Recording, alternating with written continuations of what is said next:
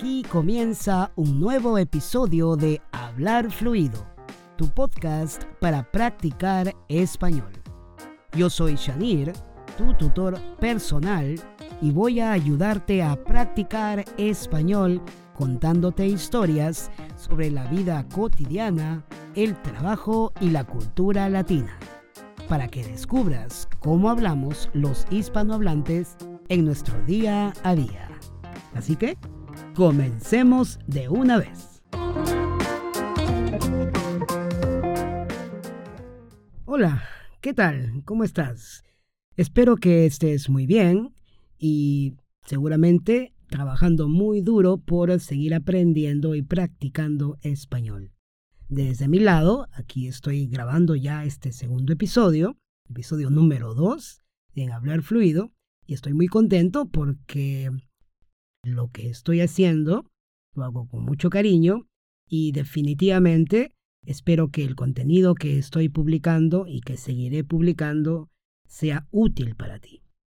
Realmente, el episodio pasado olvidé comentarte un punto que es muy importante para que puedas darte cuenta cuál es el orden que tendré, porque desde el inicio, si lo hacemos todo ordenado, entonces vamos a tener mucha claridad para seguir practicando el español. Entonces, ¿a qué me refiero? Yo he separado los episodios en dos tipos. El primer tipo es un poco entre técnico, algunas cosas eh, de conversación, cosas que tienen que ver con diálogos, con la estructura del idioma español, basado obviamente en historias, ¿no? Voy a contarte no, no cosas técnicas gramaticales, no las reglas gramaticales, no, no. Esto no vamos a hacer en este podcast. Básicamente voy a ayudarte a que practiques el español utilizando gramática en contexto, frases en contexto, en fin. Ya vas a descubrir a lo que me refiero en los siguientes episodios. Y ese es un día. Y este día va a ser los días lunes, como hoy, ¿no? Hoy es lunes. Y también el día viernes voy a estar publicando un episodio relacionado a la cultura, empezando por el Perú, que es mi país, y más adelante voy a extenderme a otros países, porque tengo amigos en otros países de Latinoamérica. Vamos a ver cómo va esto en el futuro, en el mediano plazo, conocer un poquito más de la cultura latina en general. Entonces, estos episodios van a ser los días viernes. Entonces, de esa manera vamos a tener toda la casa ordenada, así se dice, tener la casa ordenada significa que estás trabajando con orden y con prioridad. Bien, esto es algo que olvidé decir en el episodio anterior, pero ya te lo dije y yo me comprometo a poder seguir avanzando en este sentido para que tú también puedas beneficiarte de una mejor manera.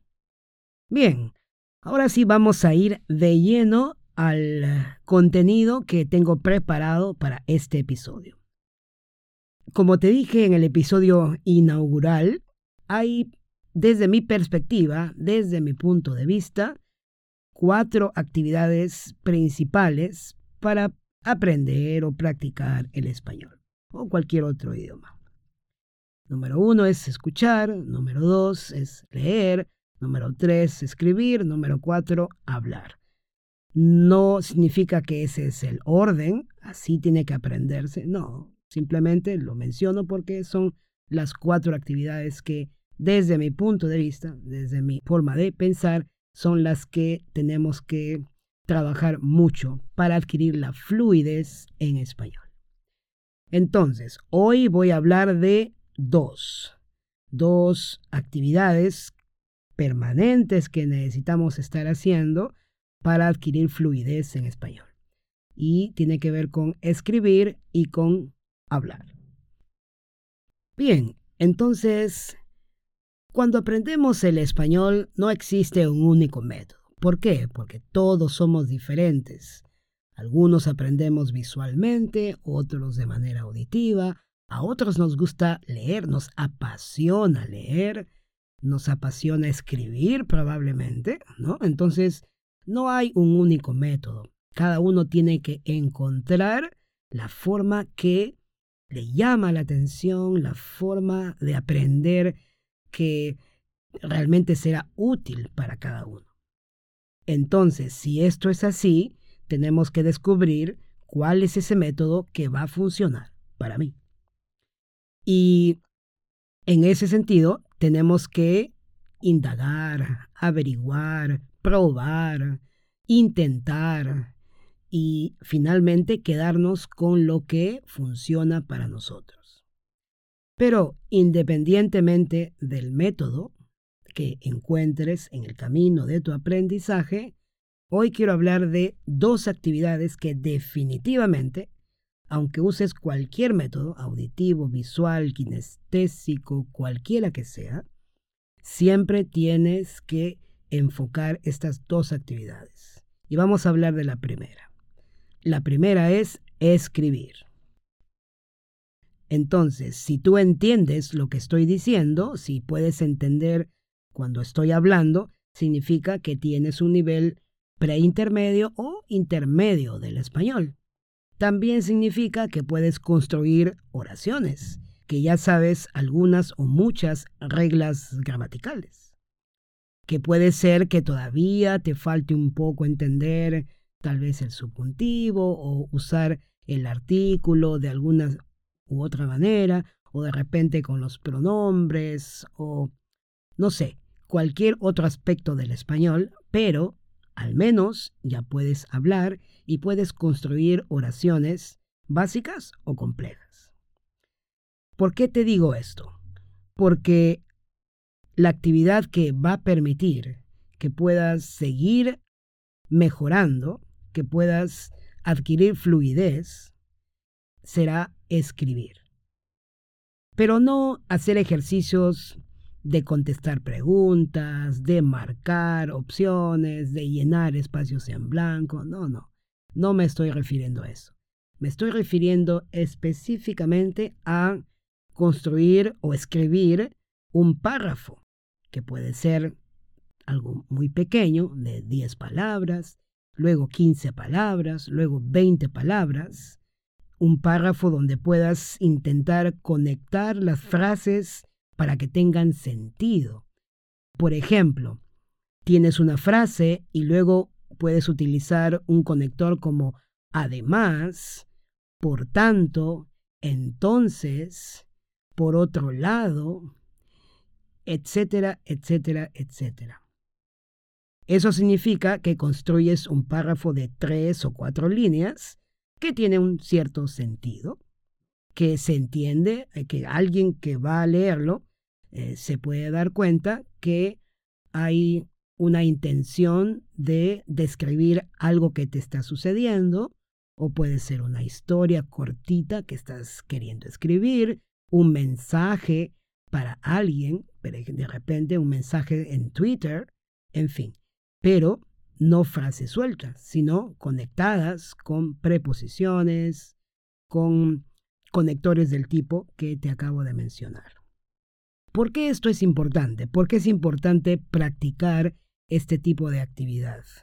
Porque te permite tener la facilidad y la rapidez cada vez que lo haces con más continuidad, con más constancia, podrás descubrir tú mismo, y de hecho te puedo confirmar porque tengo algunos alumnos, ¿no? Tú sabes, soy tutor de español, y tengo algunos alumnos que hacen esta actividad y están mejorando su fluidez.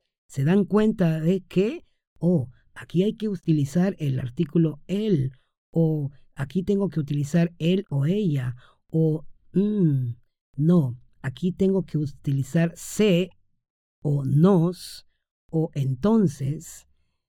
¿Me dejo entender? Entonces, estamos mejorando poco a poco, no solamente la capacidad para redactar un texto, sino también la fluidez.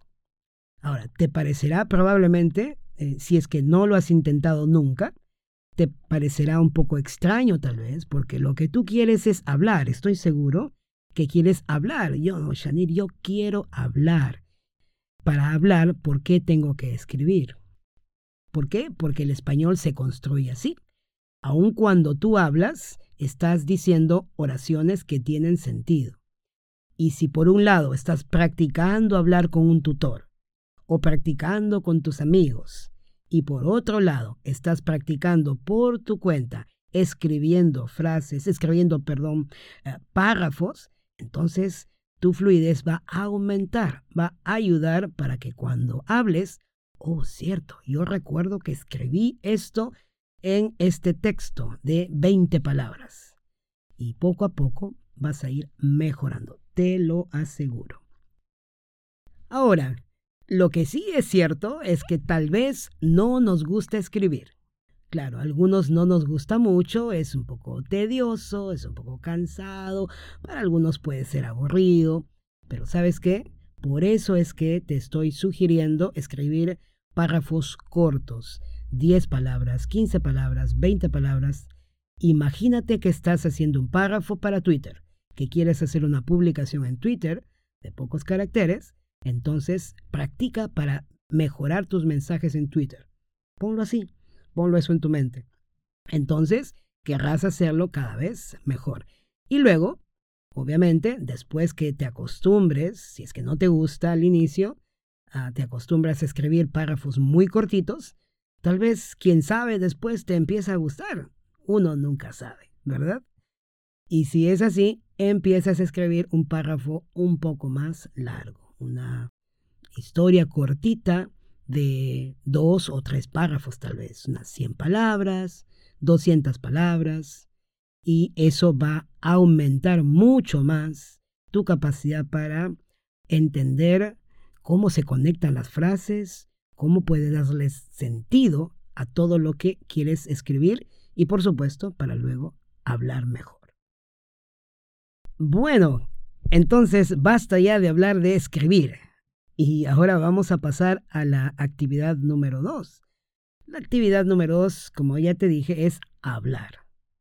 Y pues, para aprender un nuevo idioma, definitivamente no hay otra cosa que hablar.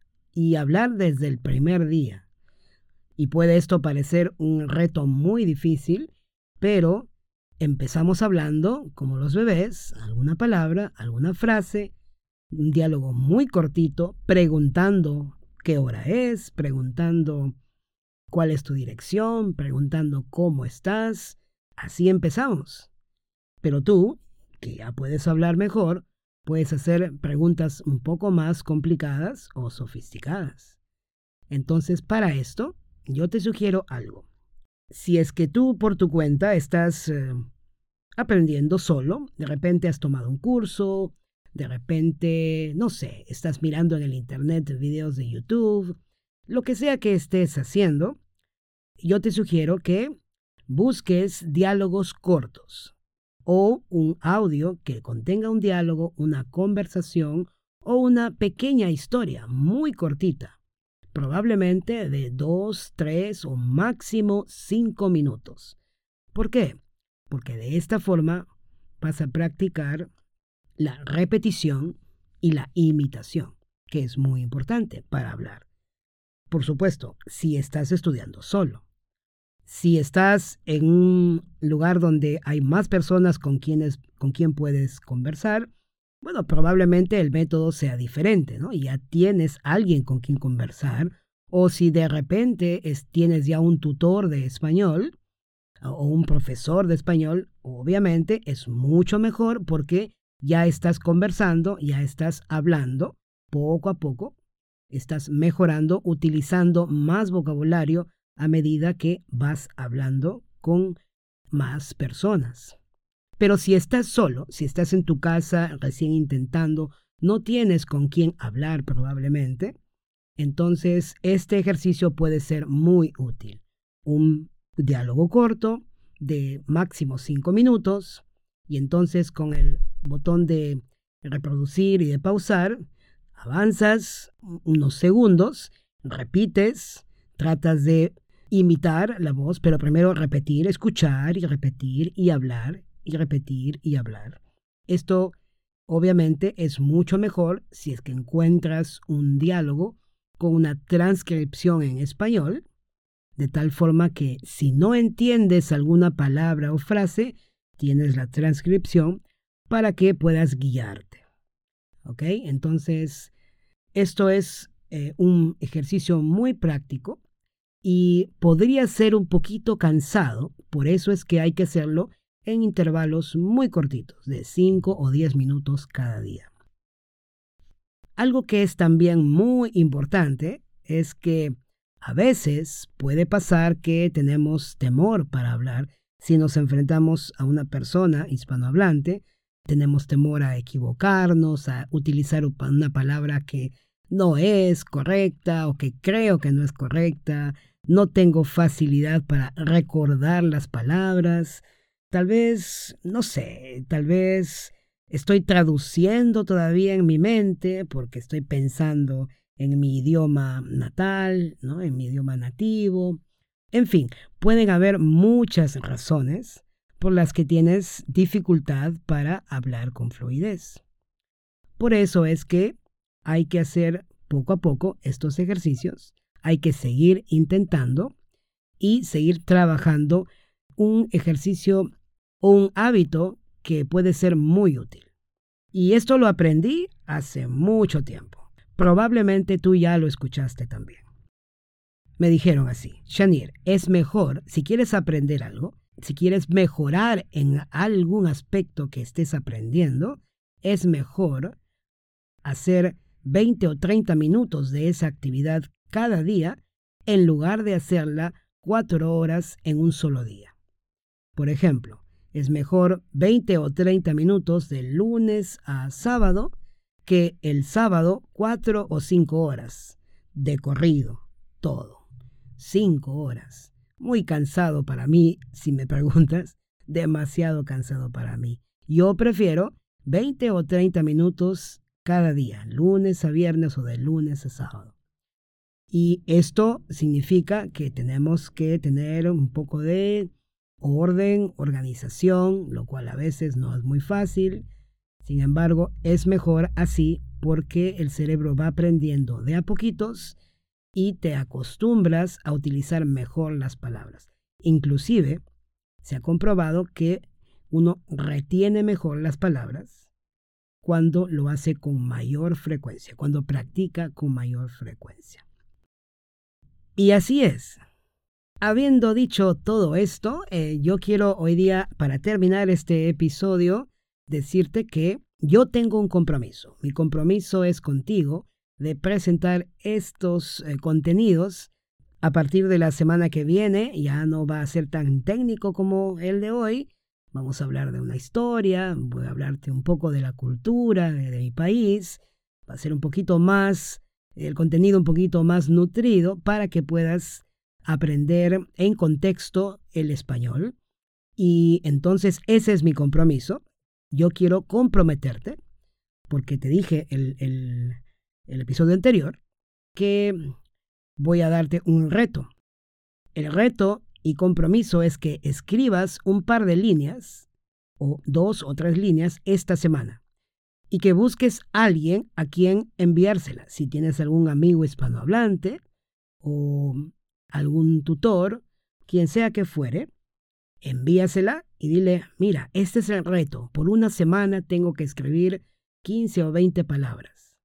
Y quiero que me ayudes a verificar si todo está bien, si está bien redactado, o quiero que me ayudes a ver dónde puedo mejorar. Bien, ese es el reto. Espero que lo asumas y porque esto será para tu provecho. Cada semana voy a ponerte un reto diferente para que puedas mejorar tu comprensión, tu entendimiento, tu fluidez del español. Ese es el reto para hoy. Y por supuesto, no olvides que si yo puedo ser de mejor ayuda para ti, con mucho gusto contáctame hablarfluido.com barra contactar Ahí está el formulario donde puedes escribirme, decirme tus inquietudes, darme tus sugerencias o hacerme alguna pregunta de cualquier tipo acerca de tu aprendizaje del español. Con mucho gusto voy a contestarte. Recuerda también que puedes ubicarme en mis redes sociales, en Instagram y mi página en Facebook, que las voy a poner en las notas, en la descripción, en las notas de este episodio, en la página web hablarfluido.com y allí podrás eh, darte cuenta de el contenido que estoy publicando. Por supuesto, hay más contenido, hay recursos, hay algunos tips. Puedes entrar al blog para ver qué más eh, puedes encontrar que sea útil para ti en hablarfluido.com. Conmigo será hasta la próxima semana y la próxima semana vamos a hablar del el primer episodio sobre la cultura en Perú. Espero te haya gustado este episodio y si es así, por favor, no dudes en darme una valoración por la plataforma donde lo estés escuchando, ya sea iTunes, Spotify o por donde tú estés escuchando este podcast. Nos vemos la siguiente semana. Cuídate mucho y éxitos. Chau.